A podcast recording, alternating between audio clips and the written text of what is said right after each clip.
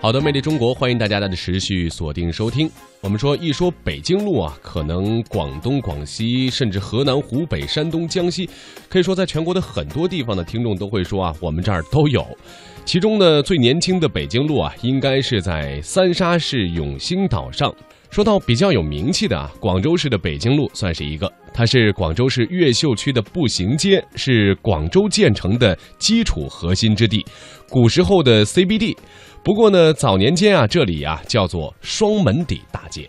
嗯，那么老街易名不只是发生在广州，在一九八零年到二零零三年的北京旧城改造当中，胡同地名消失了近百分之四十。那城市的发展呢，街巷的名称到底该怎么样保留、改变与传承，需要我们细细的思量。那么，致我们正在消失的文化印记地名记，今天来播出第二篇，讲古双门底。采自中央台记者刘飞郑述。讲古仔，讲古仔，旧时有个陈德贵，佢住喺双门底，佢有。朗朗童谣出自二十世纪四十年代广州某家商业电台的一则药品广告，里面叫陈德贵的人就住在双门底大街。来面毛啊，小妹，做不做？阿妹，来阿妹，做不做？双门底曾处于老广州城的中轴线，市井繁华，商贾云集，被称为岭南第一街。这条街，梁博和李博从小走到大，只是如今这里却很少再有人喊它双门底。就做个汉民路，很永汉路多，前面是永汉永汉啊，永汉电影院，就是用这条路来起名的。永汉路是转的北京路了。换成北京路了啊！以前就不叫双门底了，双门底啊！你问到我们老老家伙就可以讲给你。当年小童，今已耄耋，双门底的名字也几次更迭，从永清路到永汉路，上世纪六十年代正式叫做北京路。啊，这里是双门底了啊！现在还能看出来吗？看不出来了，看不出来。欢迎光临北京路站，Welcome to。梁博记忆里寻不见的双门底，偶尔还会在粤语讲古中听见些许。将门底卖古董啊，开天杀价就落地还钱。粤语当中呢，开天杀价就是档主拿东西出来卖，开出了一个很高的价钱。在番禺县志、广东新语这些史料和书籍中。年逾古稀的广州地方志专家龚伯宏辨认着双门底的轮廓。他就在前面建了一个秦海军楼了。这个楼呢，它是有两个门的。宋代的时候呢，就改建了，就是比它更好看、更大、更威王，就叫香门了嘛。到清代呢，就叫做拱北楼，两边就很多做生意啦。所以呢，那个街叫香门底了。它那个底的意思是说，上面、下面嘛，香门的下面，我们广州都是这样叫的嘛，老底嘛，楼底、楼底，所以它叫香门底。石鼓在下。哎，是啊，它的基础来的嘛，就是香门了。时过境迁，日渐残旧的石鼓。如今孤零零地站在北京路和西湖路的交汇处，作为拱北楼曾经存在的印记。这里是二百八，二百八十四，这里是二百八十二。他整修过就把那应该就把那门门牌都拆掉了。以前也是这么大小的一个。陈李记药厂的两位老师傅赖老和小智。同样也得从相邻商铺才能推测出老药厂蜡壳车间的旧址所在。当年药箱是他的门牌，如今这里早已做起别的买卖。就是一个做蜡壳的车间，就从这里做，做完以后就拉到正厂那边去包装了。踩个三轮车，上边那个用竹子做的那个蒸笼，放着很多做好的那个半成品的蜡壳，车水马龙的，很多车的，对呀。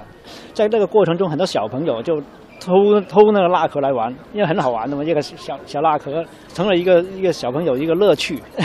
他踩个三轮车，人家从后面那里偷。药香退去，药厂搬迁，厂房转作他用，两家洋快餐的招牌夺目。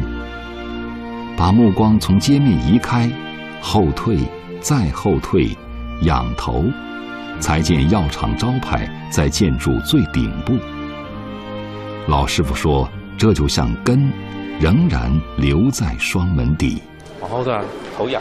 等于现在还留着这个招牌是吗？其实那个是我们搬出去以后，他这里进行商业改造，我们厂提出的唯一要求留下这个标志在这里，就是说，起码这个一百九十四号，呃，曾经是陈李济的旧厂，有这个标志，其他都面目全非了，完全看不出来了，看不出来了。楼不在，商家更替，而周边的兴旺未减。一九八五年，这里兴建起三十层高的大型百货商店。这条有悠久历史的文化商业街开始了划时代的转型。店铺间交织着咚咚的音乐声和叫卖声，淹没了街角铜壶滴漏的潺潺。铜壶滴漏是我国古代测量时间的装置。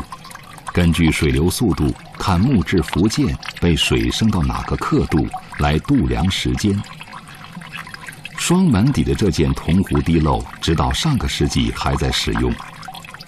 在粤语讲古传承人彭家志眼里，这潺潺声只有老广州才懂得。铜壶滴漏，我们广州人有句话叫做“有牌要等你很久”，这个人有牌才能等到他。他怎么来？就是跟我们这个，呃，这个北京路有关。它是双门底，以前有铜壶滴漏嘛。到了时间之后，但是以前不是每个人家里都有钟嘛，他就靠人去报时。那时候有有个有个职能叫做巡城马，巡马他就举着一块大牌，骑着马在大街上跑。然后你路上的人看到那个巡城马那个牌子，大家知道现在是什么时时间了。报时的牌就慢慢这个牌就变成了时间这个代名词。站在这个地方，这里往南看的话，就正对拱北楼。啊，也就是说，这个原来的拱北楼也是非常有气势的。你想象着，这是一个城门楼，然后是两个城门洞并排。从事广州文物考古的珠海人不是老广州，却更懂得双门底的珍贵。二零零二年，北京路开挖地面，发现了千年古道和拱北楼建筑遗址。千年古道部分遗址通过覆盖玻璃的方式向公众展示，由唐朝到民国时期共十一层路面。遗址立面时代的更迭清晰可见，双门底大街、永清路、永汉路，一层叠一层。也就是说，像这个是宋代的这个地面，那么宋代的这个基子废弃了之后，那么到了明代的时候。它又重建，明代重建，你看在上面它又垫了六七十公分的一层土啊，然后上面又铺它的石头的地面。像这个，如果我们打开这个地面的话，底下也是肯定有，嗯，对。有人说城市起源于街巷，但站在我们这个时代的路面上，匆匆穿行的人们越来越少在古道上停留。路口交通灯的提示音交替，催促行人快些走过。双门底渐渐隐于历史深处，或许有一天，也将消失在记忆里。